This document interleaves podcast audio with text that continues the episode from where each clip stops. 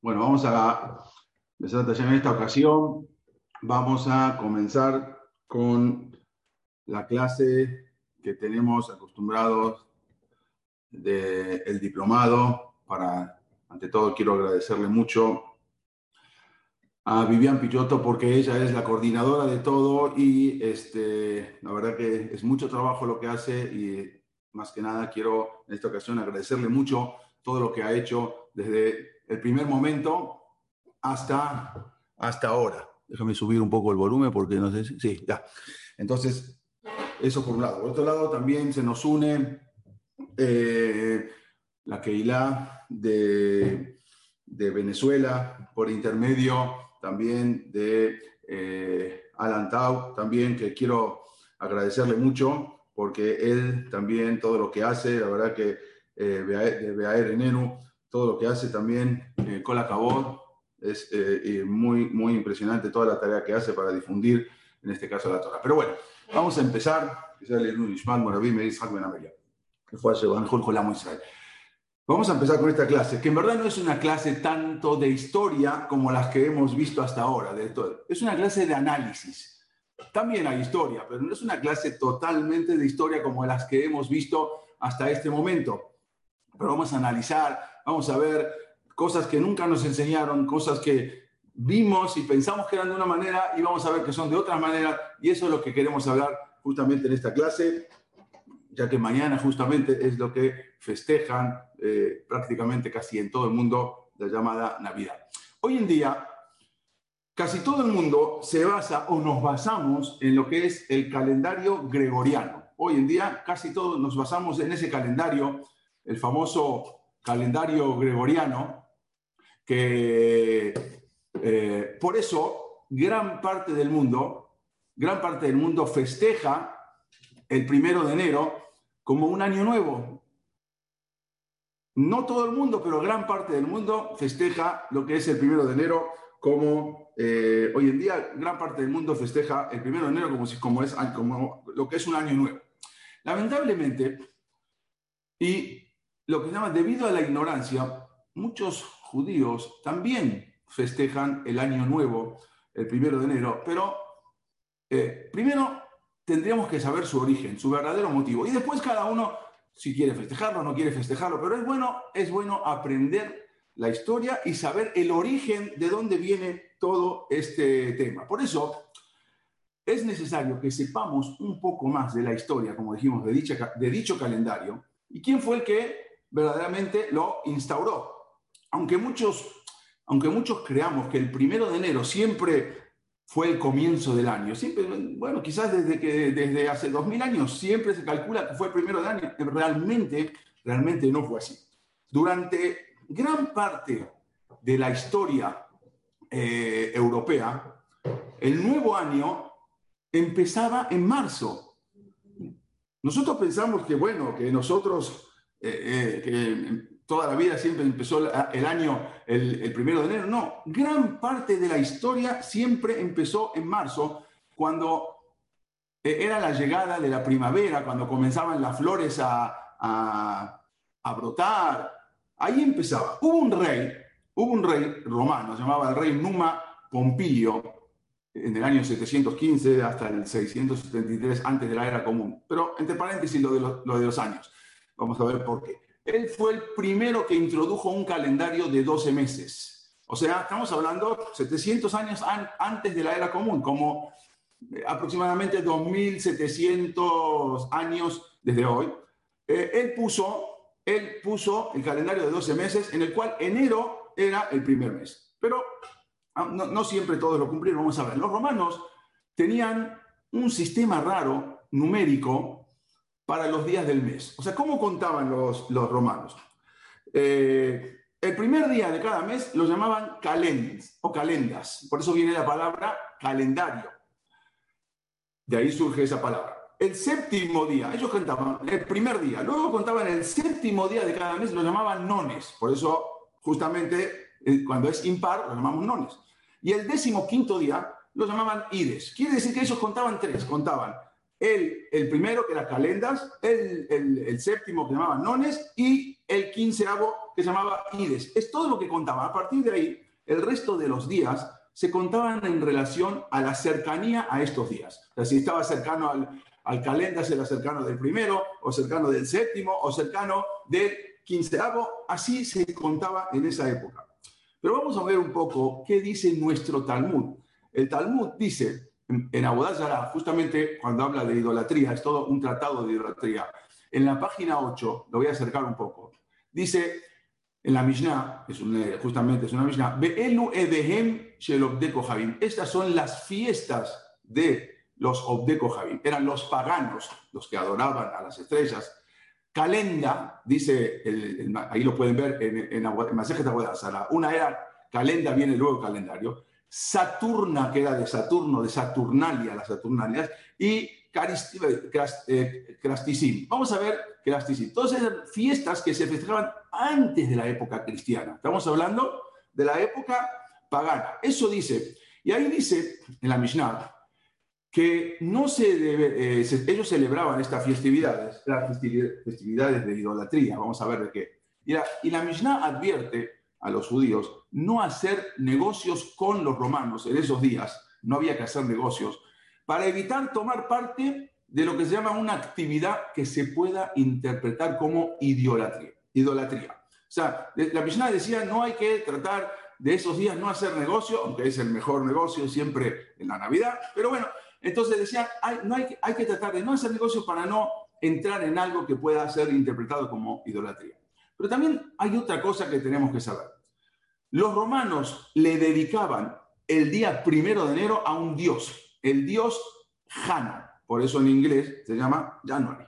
El dios Jano era un dios que era el dios encargado de las puertas, de las entradas, de los portones, de los nuevos comienzos. Era un dios que tenía dos caras, una miraba hacia adelante y una miraba hacia atrás. Este era sabemos que los paganos tenían cientos o miles de dioses, pero era un dios que eh, miraba hacia adelante, hacia atrás. Y por eso el mes de enero recibió en honor a este dios, el dios Jano, quien a su vez, como dijimos, tenía dos caras, una hacia adelante, una hacia atrás. Simbólicamente, esto significaba que miraba hacia atrás lo que había pasado y también simbólicamente significaba que ese dios podía mirar, como dijimos, hacia atrás y hacia adelante, hacia el pasado, hacia adelante y hacia el futuro. Eso era, por eso viene la palabra enero de January. Era un dios que tenía dos. Quiere decir que hoy en día festejamos. Si es enero, enero era por el dios Han. Sin embargo, a pesar de que, eh, de que enero era el primer mes, durante, ah, hoy en día, durante cientos de años, el año nuevo romano no, no tuvo lugar el primero de enero el año nuevo romano era el 15 de marzo. Ahí empezaba el año nuevo, no como nosotros lo conocemos de enero. En verdad esto cambió en el año 153 antes de la era común, que se pasó al primero de enero. Pero siempre el año nuevo, como dijimos, era a partir de mediados de enero o del 25 de marzo o 25 de marzo. Más adelante, este era el dios Jano, para que vean, incluso acá hay una estatua de él, como uno miraba hacia adelante, uno hacia atrás. Más adelante, con la caída, cuando cae el imperio romano, entonces las naciones europeas empiezan a retomar sus antiguos comienzos del año. Pero vamos a entender, para empezar a entender un poco más del tema, es necesario saber que toda la historia del cristianismo se redactó recién en el año 313. Hasta el año 313 no había historia de cristianismo. Recién ahí de, esta era, se empezó a redactar. Un, un trabajo que había fue hecho por un monje que se llamaba, un monje cristiano, se llamaba Lactancio, y un historiador que se llamaba Eusebio de Cesarea, que acá lo vemos, en el de años 260 al 340. Ambos, Lactancio y Eusebio de Cesarea, ellos fueron los que crearon el conocido Nuevo Testamento con el apoyo de un emperador el apoyo de un emperador que se llamaba Constantino, que fue prácticamente el que fundó el cristianismo, el catolicismo. Lo cierto es que recién hasta el año 367 los llamados, los llamados evangelios canónicos empiezan a formar parte del Nuevo Testamento. No antes. Recién en el año 367 se empiezan a formar. Sin embargo, a lo largo del planeta, las personas, la gente, miles y millones de personas, se felicitan a finales de diciembre por el año nuevo que está por llegar. Así es, pero hay que entender un poco el origen de esta fiesta de Año Nuevo también. La mayoría de los habitantes de este mundo han tomado como Año Nuevo como el nacimiento de Yeshua, nacimiento de Jesús. Era, el Año Nuevo, como, eh, no el nacimiento, después del nacimiento, a los ocho días, y como el inicio de la era común para toda la humanidad. O sea, a partir de ahí, de que nació, a partir de ahí se empieza a contar supuestamente año 2020, hace 2020 años que empezamos a contar. ¿2020 años de qué? 2020 años del nacimiento de Yeshua, de Quiere decir que eso es lo que supuestamente contamos. Pero, sin embargo, pocos saben que hay una datación errónea y que no es así. Esto se debe a un error. Hay un error cometido en el siglo VI por un monje al cual el Papa Juan I había encomendado la elaboración de un eh, calendario que él decía, bueno, tenemos que, estamos hablando ya por, en el siglo VI, no se contaba hasta ahí la fecha, no se contaba los años. Estamos hablando para el pueblo gentil. A Israel nosotros contamos desde Adán John. Pero vamos a ver, normalmente en el mundo no se contaban los años. Y este papa eh, mandó a que elaborara, encomendó un, un calendario que partiera de algo, porque teníamos que, tenían que partir de algo. Había un monje en ese momento que se llamaba Dionisio. Le decían Dionisio el exiguo. Exiguo decir el enano. Era un, era un chaparrito, peticito, no, era de poca estatura. Entonces él le, era un matemático. No había muchos matemáticos porque la gente era analfabeta. Muchas veces la iglesia no dejaba que la gente eh, sea culta porque no les convenía. Entonces, mucha gente, la gente era pero había algunos, y este era un matemático, que él empezó, lo encomendaron a él, vivía en Roma. Él, le él había nacido en Rumania, en Asia Menor, pero él vivía en Roma. Entonces, el Papa le encomendó, eh, más o menos a comienzos del siglo VI, eh, a Dionisio, le encomendó que haga un calendario y que se basara en alguna fecha. Él eh, le requirieron que elaborara un calendario, un calendario nuevo basado en los evangelios, había que basarse en algo. Sin, embargo, las tablas, había unas tablas que llamaban las fechas pascuales de Dionisio, utilizaban una forma de contar los años hasta ese momento que se llamaba dioclesiana. Hasta ese momento no contaban todos los años. Ahora les voy a explicar. Se usaba en Alejandría, donde se difundió, de ahí se difundió a todo el cristianismo, este calendario pero comenzaba, lo empezó a hacer desde el, desde el año 1 eh, de la coronación de Diocleciano.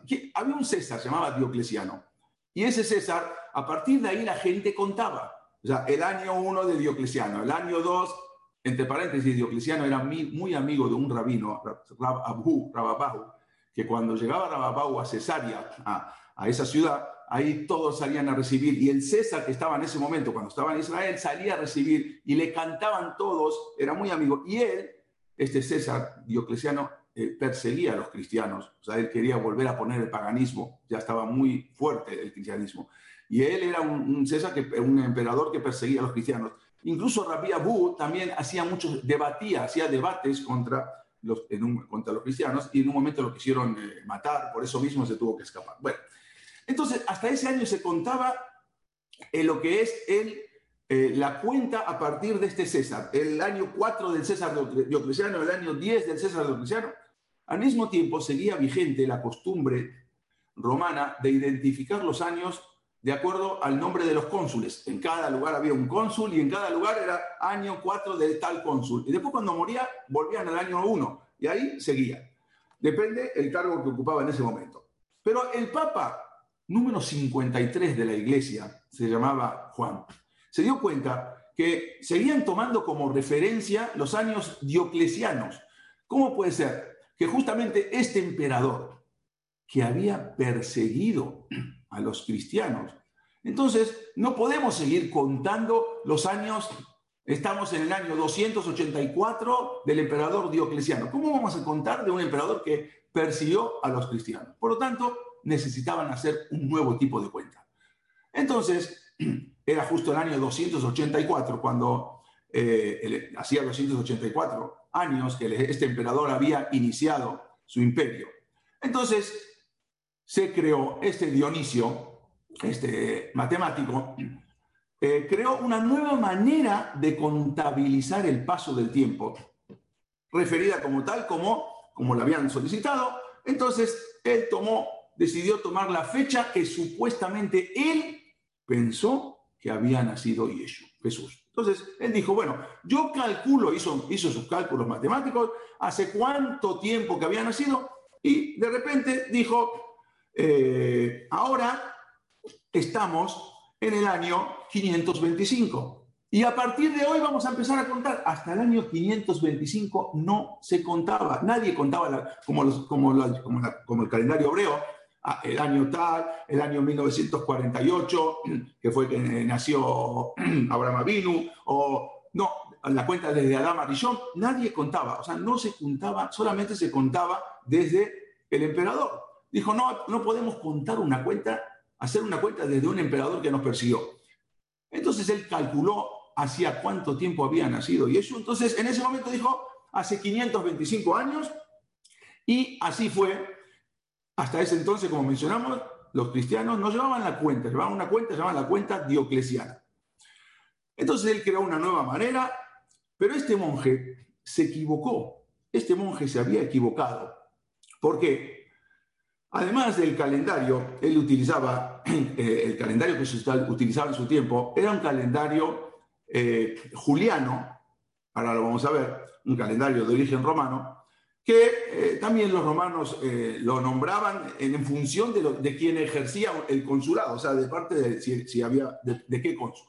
Entonces, según sus cálculos, él, él dijo, bueno, había un cónsul, se llamaba Flavius Anastasius Probus, a partir de ahí él dijo, calculó 525 años atrás y dijo, este año, em, hoy es 525. Quiere decir, empezaron a contar, si nosotros estamos hoy en día, supuestamente en el año 2020, este, esta cuenta recién se empezó en el año 525. O sea, dijeron, hoy es el año 525, a partir de hoy vamos a contar 526, 527, antes de ese año nunca se llevó ninguna cuenta. Lo pueden checar en internet, lo pueden ver en los libros. No se llevaba cuenta, ni, ni, ni se sabía cuándo había nacido Jesús. No tenían después de 500 años, y ni siquiera ahora. Vamos a ver. Dionisio, este que hizo el calendario, incluso tenía un error. Él no conocía el número cero. No sabía. No es asombroso, porque en Europa la Europa medieval, nadie conocía el número cero. En Europa debieron esperar hasta después del año 1000 para disponer del número cero. Entonces Dionisio, el que hizo el calendario, como no conocía el, número cero, entonces no había año 10, era el año 9, 11. Luego no había el año 20, no había año 30, no había año 100, no había 110, 120, 130, no había año 200, 300, 320, 303, no había año 500, 550 porque el cero no lo conocían. Entonces, estaban en el año 99, ahorita pasaban al año 101. Estaban en el año 109, pasaban al año 111. No conocían el número cero. Entonces, de por sí, se tragaron un montón de años. Sin embargo, según sus cálculos erróneos, este hombre decidió que en el año 3761 de los judíos iba a ser el año primero para los cristianos. Él hizo sus cálculos y dijo, el año 3761 de los judíos es el año 1 de los cristianos. Y empezó así su cuenta, él no conocía, se tragaba todos los ceros, como dijimos. De hecho, de hecho, traen varios libros, hay un libro que se llama Toldot Amolam, y también lo trae el, eh, el Rabbi Hakarabanel en un sefer que se llama Mayanea Yeshua, que en verdad, Yeshu Anotzri nació, hay muchos, hay, hay diferencias de, nació, pero el cuarto año, año había nacido el cuarto año del rey Yanai Alexander, Janeo Alexander II, que fue en el año 263 del segundo Betamikdash, que era el año 51 de los Hashmonaí. Bueno, era el año 3678. O sea que hay una diferencia de 82 años, que había nacido 82 años antes. Pero no vamos a confundirlo. Hay cientos de opiniones. Pero más adelante, los este, primeros sacerdotes de la iglesia retrasaron su año de nacimiento para demostrar que en verdad había nacido dentro de los 70 años de la destrucción del Betamigdash, para decir que el motivo de la destrucción del segundo templo fue porque los judíos lo trataron mal y lo entregaron a Poncio Pilato. Entonces, movieron la fecha para decir que una cosa fue por, provocada por la otra. Pero en ese momento se informó eh, al mundo que un sacerdote llamado Dionisio, el exituo, el, el, enano, había decretado que para todo el mundo cristiano, a partir de ahora se va a contar retroactivamente, ya estamos en el año 525, pero 525 de que, de que había nacido Yeshua. Pero según sus cálculos, hacía 525 años. En lo sucesivo, cada año transcurrido se le añadiría la expresión anno domini, quiere decir año del Señor. 525 años del Señor, 526, pero hasta ese año nunca habían llevado una sola cuenta. Entonces no es como el mundo se imagina que el número de los años gentiles se ha contado y se ha entregado año tras año con el mismo rigor, la misma tenacidad, no, como nuestra cuenta, como nuestra cuenta que ha sido transmitida de generación en generación, nuestra cuenta, si ustedes ven, desde Adán Arishon, la Torah cuenta cuántos años vivió, después Abraham vino, después la salida de Egipto. Tenemos una sola cuenta, nosotros no tenemos dos cuentas, no tenemos eh, antes, eh, antes de la era común o después de la era común. Nosotros tenemos una sola cuenta que va desde Adán a Rishon.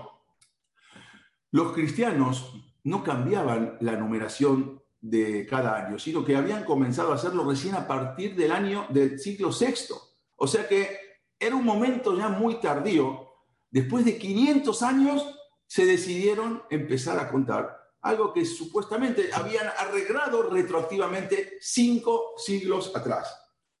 Todos estos años que se contaron fueron informados, que ahora todo el mundo tenía que decir que ahora estamos en el año 525, era, hasta ahora se contaba el cambio del emperador, o sea, si un emperador vivía 30 años, podían tener 30 años, pero luego al año siguiente que moría el emperador, empezaba el año primero. Y así fue hasta el año 525 que se empezó a contar. Como dijimos, no había, no había año 400, no había año 500, no había, no había ni 523 ni 524, porque recién en el 525. Otros historiadores dicen que eh, los años se contaban para los Juegos Olímpicos, para que eran ciclos de cuatro años, o sea, se contaban cada cuatro años y ahí nombraban el tal año de los Juegos Olímpicos. Pero más adelante, un emperador que se llamó Claudio, un emperador muy importante, él tenía la costumbre de visitar los pueblos, las colonias subordinadas de Roma. Y entonces dejaron de contar los años olímpicos y ahora empezaron a contar los años del emperador Claudio. O sea, hasta ahora estamos hablando que no había cuenta. Sin embargo, después eh, vino este Dionisio y él, como dijimos, dijo, estamos en el año 525 y retroactivamente vamos a contar. Hasta ese momento eh, en verdad, eh, no se habían dado cuenta que Dionisio se equivocó, se equivocó. Eh, unos dicen, los mismos historiadores gentiles, unos dicen que se equivocó por cuatro años, otros dicen que se equivocó por siete, otros opinan por 25, otros opinan por 52 años, otros por 82. Hay muchas versiones, pero nadie, todos están de acuerdo de que no era el año 2000, o sea, no estamos en el año 2020, no hay, el más cercano dice cuatro años, tendríamos que estar en el 2028. Hay quien dice 165 años de diferencia, tendríamos que estar ahorita en el, ahora en el 2180. Eh, bueno, hay muchas versiones, pero, ningún, pero ni uno coincide en que estamos en el 2020. Incluso el sistema que tomaba como referencia de partida eh, al, supuesto nacimiento, quedó en el olvido. O sea, aún en el año 525, cuando hicieron ese cambio, quedó en el olvido y luego de 225 años más adelante, vino, o sea, en el siglo VIII, un sacerdote que se llamaba, un sacerdote inglés, le decían el monje Vera, le decían el venerable, él consideró que esta era una estimación confiable y recién ahí se empieza a contar. Ni en el año 525 empezaron a contar. La cuenta verdaderamente la empiezan a contar en el año 752. Algo impresionante. Recién ahí empiezan a contar 753, 754 y llegamos al 2020. Este sacerdote Veda, en verdad, concluyó, él concluyó que las cuentas de Dionisio, como las planteaba, estaban bien y era un calendario apropiado, aun si se comió todos los ceros de todos los años. Y ahí empezaron a contar, como dijimos, los años. Él determinó, este sacerdote inglés determinó que las fechas son acontecimientos históricos. Bueno, pero él no supo que había, que el calendario de Dionisio había tenido muchos errores de cálculo y que se han perpetuado hasta nuestros días. Por lo tanto, recién a partir del siglo VIII, en el año 752, se adoptó el modo de contar de los años. Fue un monje llamado eh, Alcuino de la corte de Carlomagno, que él introdujo su uso en el continente europeo, y, pero todavía no se generalizó más adelante hasta el siglo XI, para luego tomarlo en casi todo el mundo en el siglo XIV. O sea, mucho más adelante. Los, pero incluso la iglesia, la iglesia ortodoxa, o sea, rusa, recién en el siglo XVIII empezaron a contar esta, este número de, años. Entonces todo esto, como dijimos, como punto de partida, había diferentes calendarios, calendario egipcio, calendario romano, juliano, había muchas diferencias entre todos. El calendario juliano, en verdad, no era por Julio César, sino que era en honor a Julio César, pero eh, eh, ahora vamos a ver que llega a, Gregorio, pero fue elaborado por un astrónomo que se llamó, un astrónomo griego se llamaba Sosígenes. Sin embargo, Recién en, el siglo XVI se percataron que el calendario juliano tenía muchos efectos. Primero, nada más para que vean esta tabla, cómo estaban los meses antes.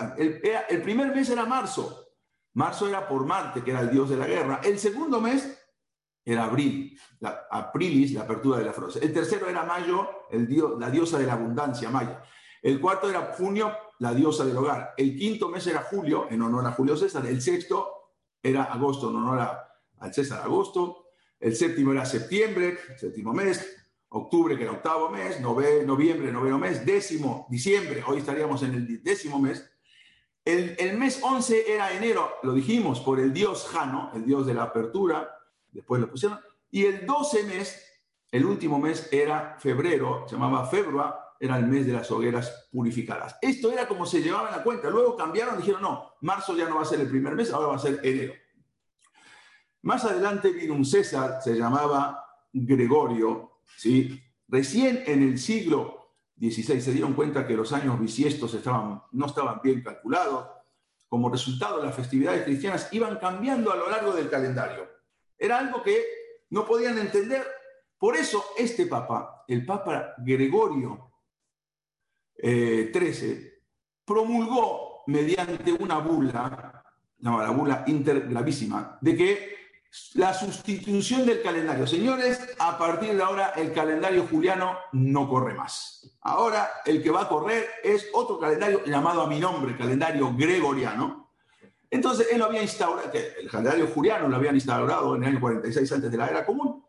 Este papa, en el año 1582, y presten atención a esto que les voy a decir. En el año 1582, vino este papa, declaró que este, ya no vamos a seguir con este calendario, hay que cambiar porque está mal. hay muchos errores, por lo tanto declaró que el día 4 de octubre de 1582, al otro día no iba a ser 5 de octubre, al otro día iba a ser 15 de octubre. O sea, ya no es más 4 de octubre. Ahorita el viernes, mañana, va a ser viernes 15. ¿Dónde están? O sea que de repente, por arte de magia, desaparecieron 10 días del calendario. Se fueron 10 días, estaban, de repente estamos en el 4 de octubre de 1582 y se pasa al 15 de octubre. ¿Dónde están esos días? Quién sabe, desaparecieron, pero no están. Entre, entre sus innovaciones, el Papa restauró el primero de enero como el día del año de las, en las tierras cristianas, porque no todos festejaban el primero de enero, muchos seguían festejando el 25 de marzo o el 15 de marzo. Y él instaura el día primero de enero. Dice, señores, a partir de ahora es primero de enero, es año nuevo. No todos lo aceptaron. Los primeros países en aceptar o adoptar eso fueron, eh, eh, por supuesto, España, Italia, por supuesto, eh, los países europeos. habían, no, no, no habían todos aceptado. Acá, está acá están los años cuando fueron cambiando cada país. Los primeros que cambiaron, Portugal, España, Francia, algunas colonias. Bueno, sin embargo, no todos cambiaron. Las naciones protestantes, las naciones ortodoxas orientales, no estuvieron de acuerdo en modificar. ¿Cómo? Ayer era 4, ayer era 4 de, octubre y hoy es 15 de octubre. No estamos de acuerdo porque un papa lo dijo. No aceptaron cambiar. Incluso Gran Bretaña no aceptó cambiar. Y las colonias americanas de Gran, que venían inglesas no aceptaron y no adoptaron este calendario hasta 1752. Recién ahí empezaron a adoptar este, este calendario. Pero vamos, ¿y por qué? Porque un sacerdote Veda aceptó que lo cambie. Pero entonces recién en 1752. Pero vamos a ver un poquito acerca de la Navidad, acerca de las costumbres cristianas. La llamada Navidad será mañana en la noche. Sería muy bueno que sepamos un poco acerca del origen, acerca de la verdad, acerca de las muchas historias que siempre nos hicieron creer. Sin embargo, hay muchos Yehudim que quizás hay diferentes tipos de grupos de Yehudim en categorías, vamos a decir. Hay un grupo de judíos que, los que a los que les gusta mucho la Navidad. Les gusta mucho la Hanukkah. La Hanukkah les, les encanta, pero también les gusta la Navidad en el sentido de que es muy bonita, y hasta se le pegan las canciones a uno donde va. Donde uno va, escucha canciones de Disney, que si va al supermercado, que si va al shopping, que si va a Disney. Al final sale cantando esas canciones, sale silbando, sale taradeando, taladeando esas canciones. Sí, porque ya a todo el mundo se le pegan las canciones. Sale entonando cuando están en un centro comercial. Ese es un grupo que les gusta, les gusta la Navidad. Obvio, no la festejan, pero les gusta. Hay otro grupo que en verdad saben que la Navidad eh, tiene algo que ver supuestamente con el nacimiento, pero eh, no obstante tienen curiosidad por saber algo más, por entender algo más, eh, entender las costumbres, como por ejemplo el árbol de Navidad, Santa Claus, o esas galletas famosas de, jengibre que van en forma de niños. Bueno, pero hay un tercer grupo que no le interesa de plano nada de lo que es este asunto de la Navidad. Independientemente al grupo que pertenezcamos, es necesario que conozcamos, es necesario que entendamos lo que realmente es la Navidad y su origen. Nuestras familias van creciendo en una sociedad que está orientada por el cristianismo. Vivimos en Juchalares y también en Israel. Y si no preparamos con esos conocimientos necesarios a nuestros hijos para combatir esta situación, entonces es necesario, va a ser, es muy difícil impedir una influencia de la cultura, en que entre la cultura en nuestras casas. En primer lugar, es necesario aclarar que es completamente falso, completamente un mito, como dicen, de que haya nacido el 25 de diciembre. Nadie. El Nuevo Testamento no da ninguna fecha de su nacimiento. Ni siquiera el primer evangelio que es escrito, que se llamó San Marcos, no, no registra ni una sola historia, recién hasta la historia de Jesús, recién de adulto. Por lo tanto, no existe ningún registro en ningún libro con el dato y la fecha de su nacimiento. Pero existen opiniones, diferentes opiniones, muchas opiniones, opiniones muy respetadas en el mundo cristiano en cuanto a la fecha de su nacimiento. Sin embargo, ninguna de ellas es el 25 de diciembre. Hay un libro, se llama De Pachat Computus, que es el documento católico más antiguo descubierto. Ahí dice que nació el 28 de marzo. ¿Y por qué el 28 de marzo? Les voy a decir por qué.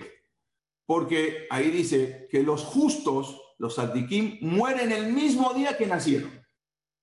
Así dice la, así los así dice el Talmud. Y según el cálculo, Nueve meses a partir del 14 de Nisan, Ere Pesach, eh, como dicen que Ere Pesach mataron, a Jesús. Entonces, nueve, eh, el mismo día murió el 14 de Nisan. Si yo cuento eh, si, si, yo cuento nueve meses antes, exactamente, o sea, nueve meses antes, entonces eh, eh, sale, sale, la cuenta, hacen la cuenta en base a, esa, a cuando murió, tiene que nacer el mismo día, y por eso cada uno hace sus cuentas diferentes.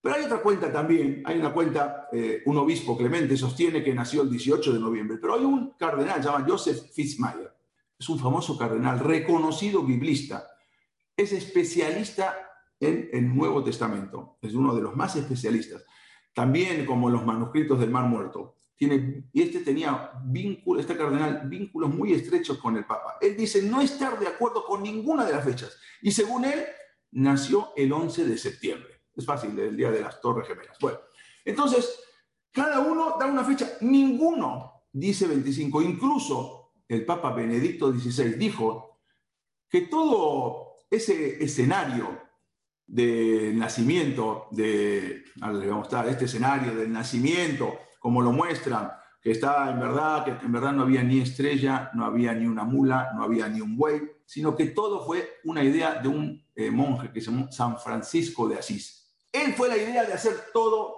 este escenario y que incluso nació todavía seis años antes de lo que estipulan. Así dijo el Papa Benedicto XVI. Eh, él mismo dijo, confirmó que la fecha de nacimiento es simbólica porque no podemos saber cuándo nació. El Papa actual, Francisco, también admitió que no se conoce nada acerca de la infancia. Él dijo que no se sabe nada prácticamente hasta, hasta, los 30 años. Pero bueno, si este es el caso, entonces, ¿cómo se llegó a establecer la Navidad el 25 de diciembre si no hay una sola opinión que diga que el 25 de diciembre nació?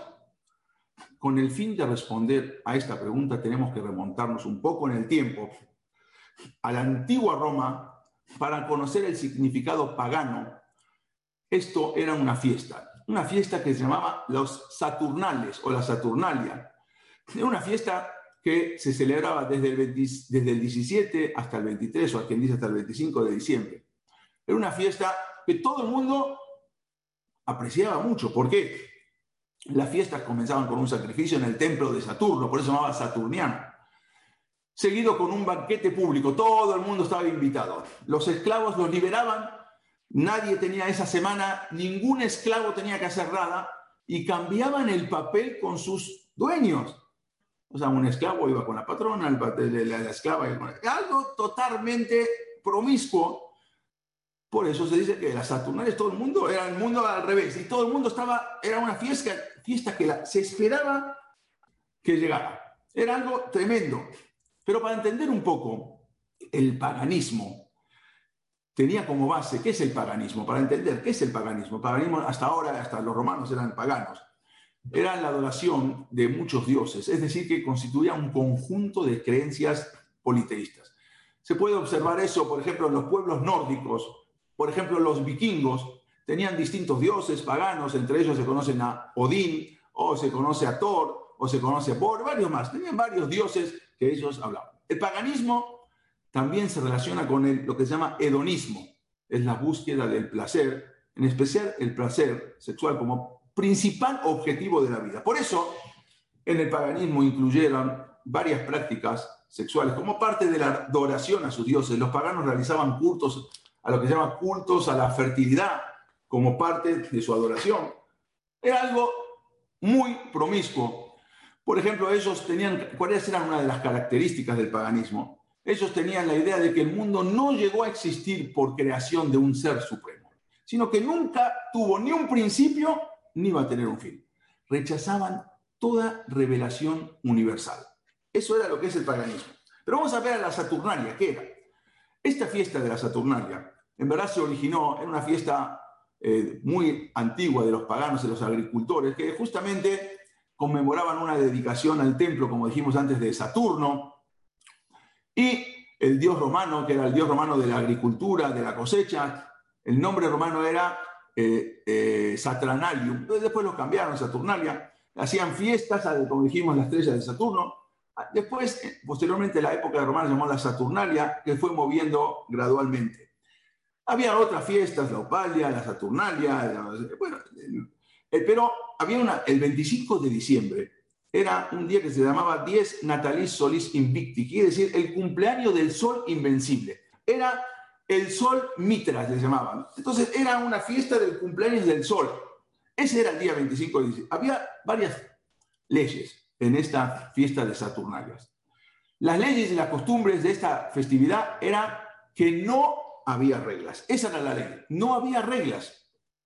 Durante este, este festival había, como dijimos, una, un cambio de roles tradicionales. Los esclavos se cambiaban, se vestían con ropa finas, se sentaban en las cabeceras de la mesa. Las familias daban regalos. Acá lo vemos cuando llegaban con, con los regalos. Este es el dios pagano Odín. Llegaban, con, eh, llegaban todos con, con los regalos. Era promiscuidad total.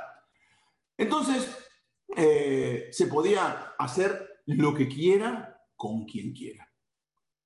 Además, había sacrificios humanos, muchos, había otras costumbres que también eh, incluían la intoxicación generalizada, tomar hasta, hasta no, no, reconocer entre, entre Amán y Mordejai. Era una inmoralidad total. Iban de casa en casa cantando desnudos, eh, y comían galletas en forma de muñecos. Esta, esta última costumbre mencionada era la que precursora de los modernos eh, villancicos de las galletas de pan de jengibre en forma de hombre. Esta era la costumbre de ir cantando así de casa en casa desnudo. Pero por eso viene la Mishnah y dice, y estos son las fiestas de que no hay que trabajar con ellos para no entrar en sospechas de que uno está festejando, por eso dice calenda y por eso dice Saturnalia, Saturno. Pero había un problema. Entonces, en el siglo IV, la iglesia se decidió que quería convertir en masa a todos los paganos y a toda la gente en general al cristianismo. Necesitaban captar adeptos. Pero había un problema. ¿Quién iba a querer renunciar a esta gran fiesta? O sea, ya el cristianismo va a prohibir esta fiesta. Es una fiesta promiscua. ¿Quién va a querer renunciar a esa fiesta que esperaban todo el año? Por otro lado, la iglesia no podía legalizar que sus seguidores se dediquen una semana al año emborrachándose, teniendo relaciones ilícitas, asesinando a quien quiera. No había ley. Por, eh, entonces, por lo tanto, muchos de sus líderes quisieron anular esta horrenda idea de esta fiesta. Pero, sin embargo, la cancelación de esta Saturnalia no podían cancelar. ¿Cómo van a cancelar? Era impensable para Roma. Por lo tanto, Roma, Roma, la Roma cristiana, adoptó la fiesta saturnalia al cristianismo. No la podemos cancelar, necesitamos adeptos. Entonces no podemos, tenemos que adoptarla. Entonces le decían a la gente, bueno, conviértete al cristianismo. No, pero yo no me quiero perder la Saturnalia. No te preocupes, la vamos a tener. Y así la gente y los líderes cristianos convirtieron en la Saturnalia en un día santo cristiano para captar a la gente. El único problema era que no había nada cristiano en esa festividad. Por lo tanto, los líderes decidieron que si movían la Navidad a diciembre, en la Saturnalia, entonces ese cumpleaños del Sol, el Sol Mitra, la vamos a mover a diciembre. Entonces podían desvanecer algunos festivales, ya entonces metimos la Saturnalia y ya decimos, entonces la gente se empezó, bueno, si está la Saturnalia, entonces me voy a convertir. ¿Qué hicieron? Nombraron el último día de esta celebración, terminaba el 25 de diciembre, lo nombraron como el nacimiento de Yeshua. Algo cristiano había que meterle. Lo insólito fue que, como dijimos, los, eh, ingleses no lo aceptaron. Incluso los puritanos eh, que vivían en, Estados Unidos, en Massachusetts, en, Boston, no adoptaron la Navidad hasta casi recién en el siglo VIII, en el siglo XVIII, recién hasta 1700, ahí adoptaron. Antes no, no cumplían la Navidad porque decían que era una totalmente pagana, una fiesta totalmente pagana. Pero una cosa, bueno, dijimos que hay muchas fechas, no sabemos qué fecha es, cuándo nació, hay muchas opiniones. También hay una opinión judía. No sé si algunos de ustedes saben qué día estamos ahora, en este momento. Ahorita estamos el, el día 9 de Tebet, o sea, hoy es jueves, hoy es miércoles a la noche 9 de Tebet, mañana es 9 de Tebet y después el viernes, que es el ayuno de Asarab de Tebet. El Shulchan Aruch, miren lo que dice el Shulchan Aruch. El Shulchan Aruch dice así, incluso lo tengo señalado para que lo vean. Ahí cuenta el Shulchan Aruch, eh, dice la Salahot, el Yamin, estos son los días Shemitanim, que se hace ayuno, Minatorá, y también de los Jajamí, que no puede comer, y trae toda una lista de los ayunos. Pero hay uno muy raro. El Shulchan Aruch trae en el Simán, en, el Simán eh, Tav Fe 580 en, la, en el Saif Alex Dice, Betis Abo, el día 9 de Tebet, Locat burra botedo al mahu. Los hajamim no dijeron por qué se hace tanit. Hay que hacer ayuno. Decía, hay gente que hace ayuno, Shema hace, Hasidim, Shema hace, pero no sabemos por qué. Todo escribió el motivo, menos el 9 de Tebet. Ahí dice, eh, no sabemos, es una Zara, Ena y Edualá, nosotros no sabemos. Preguntó el Taz, el Turesa ¿cómo puede ser que el Shulchan Aruch no sepa qué pasó? Es, es, es famoso. El 9 de Tebet murió el día que murió Esra Sofer y también Esra y Nehemiah. Entonces, ¿por qué Esra Sofer fue el que volvió del segundo Betamigdash, cuando volvieron los, los Yehudim, y fue el que levantó el segundo Betamigdash, y ahí empezó de nuevo todo, cuando venían de Babel. Entonces, ese día falleció, es, sabido, incluso en los Serijot de los Ashkenazim dicen que el 9 de Tebet. Entonces, ¿cómo en Shulchan Aruch, Rabbi Yosef Caro escribió que no sabemos? El Jidá, un Rab, David Jaim Azulay, explica aunque es sabido que el 9 de Tebet falleció Esra Sofer. Sin embargo, el ayuno al que se refiere el Shulchan Aruch no es por la muerte de Esra, claro que el Aruch sabía, sino es algo al piazón, algo secreto. Porque si ese fuera el motivo, obvio que el hubiese escrito que se hace Ta'anit el 9 de Tebet por eso. Entonces, entonces trae el Jidá, Sot que hay un Sot hay algo oculto, mucho más profundo, mucho más oculto en este tema. Hay un libro se llama el Tosfot eh, Hadashim en Megilat Ta'anit, de Fus Vilna, en el Amud eh, en la página 44. Dice, lo trae el nombre de Rab Rafael Gordon, de un libro que se llama Nahal Eden. Eso que no quisieron mencionar los ajamim, el motivo por el cual el 9 de Tebet, algunos hacen, muchos, mucha gente hacen Ta'anit, hacen ayuno, era porque ese día había nacido Yeshua. Y por eso no lo pusieron, por eso se pusieron Betishabo, lo burra boteno al. No escribieron los jamín por qué. No quisieron revelar cuál fue el motivo. Por eso no dieron ese motivo, porque tuvieron miedo de escribir que habían decretado ese día Tanit, por ese motivo, por ese ayuno. Por eso no lo escribieron, por eso hay una opinión así.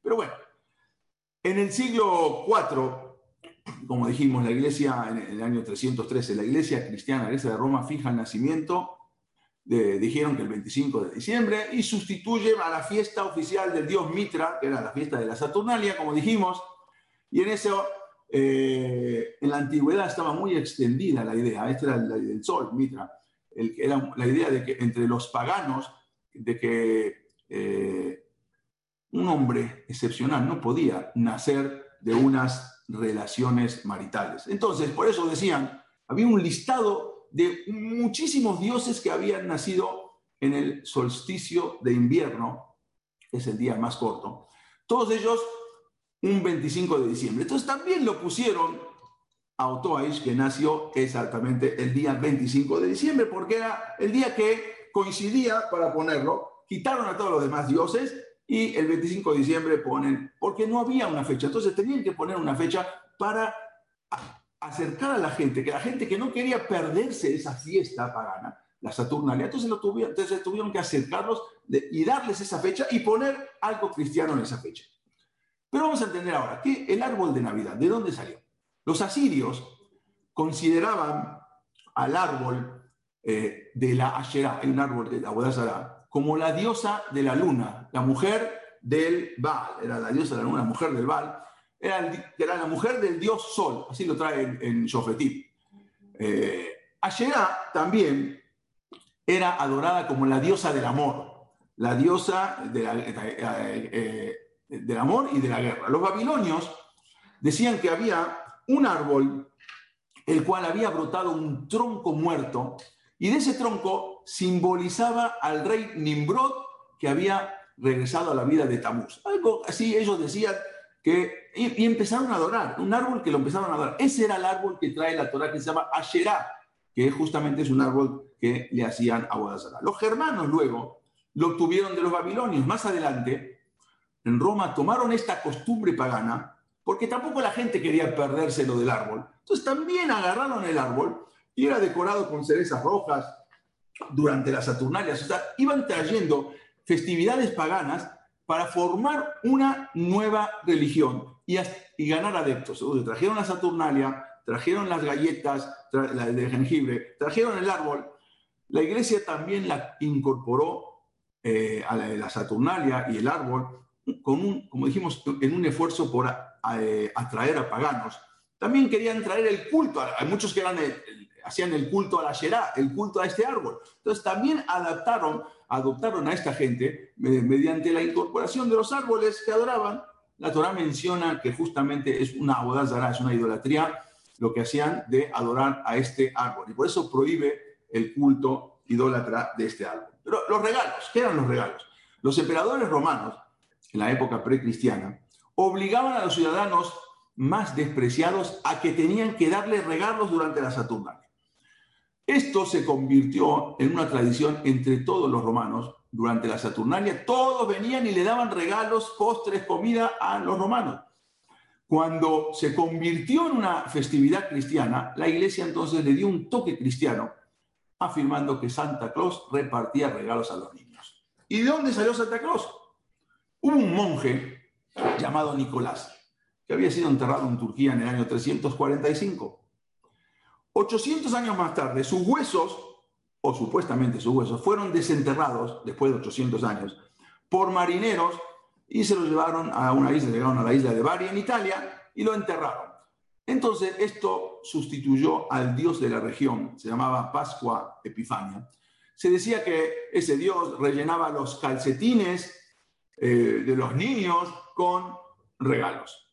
Entonces, su popularidad se extendió después hacia el norte, hacia la región germánica. Ahí tenían un dios que se llamaba el dios Woden. Ese era el dios de los germanos de la parte del norte. Entonces lo sustituye a Nicolás al dios Woden. Este es un dios también famoso. Woden tenía una barba larga, eh, blanca, montaba un, un caballo a través de los cielos, eso a finales del otoño. Pero ahora se transformó en Nicolás, que se dejó la barba larga, tenía ropa de invierno, porque ya no estaba en Italia ni en Turquía, y volaba con un caballo volador. Solo que ahora ese vuelo fue reprogramado para diciembre. Todavía no es exactamente el Santa Claus que conocemos. A principios del siglo XIX, una historia nueva y mejorada, esa historia de San Nicolás o Santa Claus, comenzó a surgir. Este era el dios Woden. En primer lugar, el equivalente holandés de San Nicolás era Santa Claus. Se hizo popular gracias a los esfuerzos de un famoso autor, se llamaba Washington Irving. Él también escribió otros libros muy famosos. A través de las publicaciones de este famoso autor eh, y del conocido, también un profesor se llamaba Clemente Moore, y había un ilustrador, se llamaba Tomás Nass, acá lo vemos. Entonces Santa Claus fue retratado en unos libros y caricaturas para niños como una persona que iba volando eh, con unos renos, que descendía por las chimeneas, y entonces eh, tenía una casa en el Polo Norte y tenía un taller lleno de elfos y una lista de niños buenos y una lista de niños malos. Así lo había hecho en las caricaturas Tomás Nass. Eso era lo que se le ocurrió para hacer algo para los niños que se puedan entretener. Este es el famoso creador de Santa Cruz. Ahora resulta que en el año 1931 las ventas de la Coca-Cola habían caído como consecuencia de la eliminación por cuestiones legales de su ingrediente clave, que era la cocaína. Tuvieron que eliminar ese ingrediente en, 1931 y se empezó a caer, la gente ya no tomaba Coca-Cola. Pero tenía que hacer un esfuerzo, hicieron un esfuerzo por impulsar otra vez las ventas. Entonces contrataron a un artista un artista sueco muy famoso en ese momento, que se llamaba Haddon Sundblom, este artista sueco, para que creara un San Nicolás o un Santa Claus bebedor de Coca-Cola, porque tenían que hacer algo para levantar las ventas. Esto fue en el año 1931. Sundblom retrató a San Nicolás. Él tenía un amigo, se llamaba Lou Pretins, Pretins era un hombre gordito, un hombre alegre, entonces lo retrató. Y ahí lo hizo, hizo el retrato exactamente Santa Claus él le puso para, la Coca-Cola, lo hizo obvio tomando Coca-Cola, pero obvio lo había hecho de color verde, no se imaginó que había que hacerlo de otro color, pero retrató a su amigo gordito y alegre. Entonces, pero la Coca-Cola insistió en que no podía estar vestido de verde, porque no era el color de la Coca-Cola. Tenía que ser un color que simbolizara la Coca-Cola. Por lo tanto, por fin salió el famoso San Nicolás o Santa Claus, pero ya no con color verde. Ahora la Coca-Cola le pidió que lo haga rojo. Y de verde lo transforman al color de la Coca-Cola. O sea, era verde y lo pasan a rojo. Ahora ya sabemos un poco más de la veracidad sobre esta historia de la Navidad y de todo lo que lo rodea.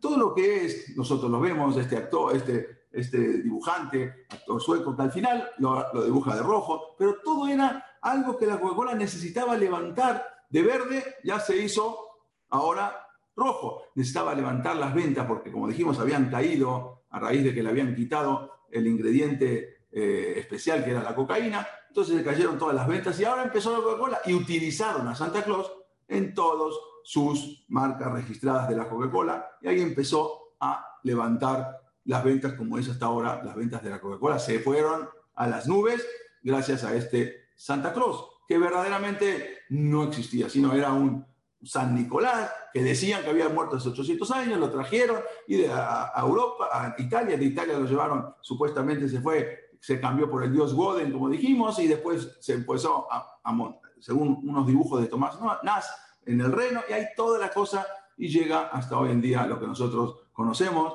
como Santa Cruz. Pero, ahora viene, a diferencia de nuestro calendario, nuestro calendario está basado en la Torá la cual la Torah fue entregada directamente por Dios. Por lo tanto, nuestro año nuevo es Rosh Hashanah, que fue el día que fue creado el primer hombre en la tierra, Adán, y por ende el primer ser humano, es único entre todas las criaturas que están en la tierra, porque fue creado Adán Arishon, Betzelem Elohim, con la imagen y semejanza de Dios. Esto significa que el ser humano tiene una Neshama, tiene un alma, tiene una esencia espiritual, un intelectual que es mucho, un, intelecto mucho más elevado. Entonces, una vez que Adán estuvo completo, vino Hashem, le dijo, ahora en este momento, de acuerdo a la cronología judía, se empieza a contar a partir de Adán Arishon. Ni siquiera los días anteriores de Adán Arishon estaba la cuenta, la cuenta desde que nació. Y de ahí, hace 5.781 años, ininterrumpidamente llevamos la cuenta. La Torá nos dice que tenemos que asegurarnos que siempre pesas caiga en la primavera. También la Torá nos dice que Sukkot tiene que caer siempre en la, época de la cosecha. Y de acuerdo a los movimientos, nosotros, vamos, eh, nosotros tenemos un calendario lunar, los dos, no solamente lunar, solar también. Por lo tanto, siempre el objetivo era la fiesta de Pesach, la fiesta de Sukkot, las demás festividades tenían que caer en las temporadas correctas. Había que hacer los cálculos exactos. Y esa es la razón que tenemos años bisiestos, eh, donde se a veces aumentan a veces un décimo tercer mes. Si nuestro calendario hubiese sido un producto de un intelecto humano, como fue el de Gregorio XIII, que es el calendario gregoriano, habría un problema. Por ejemplo, los musulmanes establecen sus fiestas de acuerdo a un calendario lunar. Cada luna nueva significa un comienzo del nuevo mes. Ya que el año lunar tiene 354 días, son 11 días menos por lo tanto, las festividades de los musulmanes van a caer siempre en diferentes estaciones del año. En cambio, la Torah dice, Pesa siempre tiene que caer Jodesh Aviv, en el mes de la primavera. Sukkot siempre tiene que caer en la época de la cosecha. Hay un midrash eh, del eh, Soda Ibur, que nos cuenta que en el momento que Moshe le fue enseñado el cálculo de los meses del calendario lunar, entonces Hashem le enseñó las reglas exactas de cómo calcular el nuevo mes y eso fue entregado de generación en generación hasta los más grandes sabios. Se llamaba Soda y Bur, no se lo contaban a nadie, pero el Talmud en Rosh Hashanah, en la página Jafe 25, dice que Rapán Gamliel declaró en el Bedín que había esa tradición, yo tengo una tradición de que el, mes tiene lugar exactamente 29 días, 12 horas, dos, dos terceras partes y 73 partes, exactamente que esto se traduce que cada mes tiene 29 días con 530594 segundos. Bueno, eso es impresionante. ¿Por qué? Porque eso mismo, después de mucho tiempo, llegó la NASA y dijo exactamente lo mismo. Eh, hace poco tiempo presentaron unos cálculos computarizados entre el tiempo que hay entre la luna vieja y la nueva. pero lo increíble es que los cálculos se hicieron en la NASA casi exactamente como los nuestros, como había hecho Rabban Gamliel hace más de 2000 años. Y ahora nos preguntamos, ¿cómo puede ser que Rabban Gamliel, que no había, en la época de Moshe Rabbeinu, no había tecnología, no había nada, ¿cómo puede ser que hace 2000 años y más de 2000 años, sin contar con ningún equipo científico de medición, pudieron decir exactamente cuánto dura un mes? La respuesta no es otra sino que las tradiciones de nuestros sabios se remontan hacia Moshe Rabbenu, quien las recibió directamente de Boreola. Y vamos a terminar con esto. Es bueno a veces preguntarse por qué no celebramos el año nuevo. El preguntarse por qué no celebramos es dar un paso muy importante en el camino de la autoconciencia. Nuestro pueblo no festeja el milagro de la creación una vez por año, sino que nosotros lo festejamos todos los viernes en la noche. Cada Shabbat, viernes en la noche, festejamos lo que es el nacimiento, la creación del mundo. Alaba Shalom, mi papá, siempre contaba un chiste. Una vez encontró un cura con un rabino y comenzaron a debatir acerca de cuál de las dos religiones tenía más fiestas para celebrar. Entonces el sacerdote aseguró al rabino que ellos durante el año tienen mucho más fiestas que los judíos. En cambio, el rabino le aseguró que no, que los judíos tenían mucho más fiestas que los, eh, que los cristianos durante el año. Entonces, no se ponían de acuerdo. Cada uno decía que él tenía más fiestas. Entonces, propuso el sacerdote que por cada fiesta que uno enumere, le iba a pegar una cachetada al otro. Bueno, el rabino aceptó gustosamente, le dijo, bueno, empieza tú. Empezó el sacerdote y dijo, el día de la Santa María, eh, le dio un cachetazo. El día de la Epifania o los tres Reyes Magos, le dio otro cachetazo a Rabino. Miércoles de ceniza, otro cachetazo. Semana Santa, otro cachetazo. Pascua, otro cachetazo. Bueno, ahora tenemos domingo de Pentecostés, ¡pa! Otro cachetazo. El día de la Inmaculada Concepción de María, otro. Navidad, otro cachetazo. Y así, bueno, dijo Rabino, está bien. Después de recibir varios cachetazos, tenía toda la cara roja, le dije, bueno, ahora me toca a mí. Pesach, le dio una cachetada. Shavuot, una cachetada. Rosh Hashanah, una cachetada. Kippur, otra cachetada. Sukkot, otra, ocho cachetadas. Shemini Aseret, una cachetada. Simchat Torah, otra. Hanukkah, también de Rabbanán, la fiesta, otra cachetada. Purim, otra cachetada. Shabbat, una cachetada, dos cachetadas, ¿eh? 52 cachetadas. Nosotros tenemos cada semana una fiesta. La fiesta de Shabbat es cada 52 cachetadas. Bueno, esto es solo un chiste. Pero la realidad es que nosotros, los Yudim, cada semana en ese día nos reunimos en la mesa de Shabbat, padres e hijos, celebramos con exquisitas comidas, con postres, contando la perashá de la semana, con las palabras de Torah, cantando junto padres con hijos, con nietos a la luz de, luz de de Shabbat. Por lo tanto, ahora que ya sabemos un poco más sobre el origen del festejo de la Navidad y del año secular, si alguien todavía piensa festejar el 31 de diciembre en la noche, brindando ya sea con una copa en la mano o de alguna otra manera. Bueno, sería bueno antes que nos pusiéramos a pensar que no fue otro, sino que el Papa Gregorio XIII, quien nos impuso este calendario, y que el verdadero origen es el dios Jano, que era el primero de enero, era la festividad a ese dios Jano, el cual se decidió que el primero de enero se festeje el año nuevo. Aunque los judíos compartimos con los cristianos la creencia en Dios. Sin embargo, en términos de observancia, tenemos caminos diferentes. Ellos son una religión de creencia. Nosotros somos una religión de acción. Ellos creen que Dios se convirtió en hombre. Nosotros creemos que el hombre debe esforzarse cada día más por hacerse más parecido a Dios. Esa es la diferencia que hay. Ellos son una religión de creencia. Nosotros, sin embargo, somos una religión de acción, de hacer las cosas.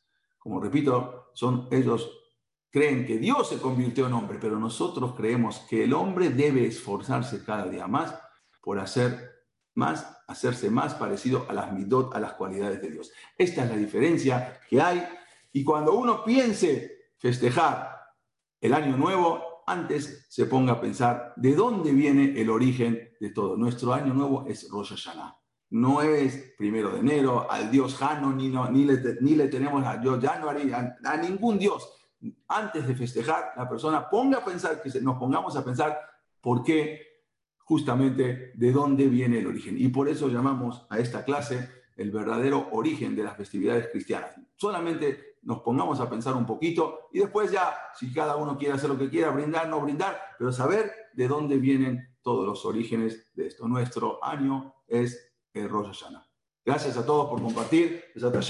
Nos vemos. Y ni siquiera estamos en el año 2020. No sabemos en qué año estamos. Decimos que estamos en 2020 para coincidir con todos. No estamos en el año 2020. Nadie coincide que estamos en el año 2020. El más cerca dice que es 2026. Pero ni, 2024. Pero no importa. No viene al caso. Sabemos que estamos en el año 5781. Gracias a todos. Nos vemos para la próxima. Un abrazo y gracias a todos que nos fortalezcamos más, cada día más en la Torah. Muchas gracias a todos. Hasta luego. Gracias.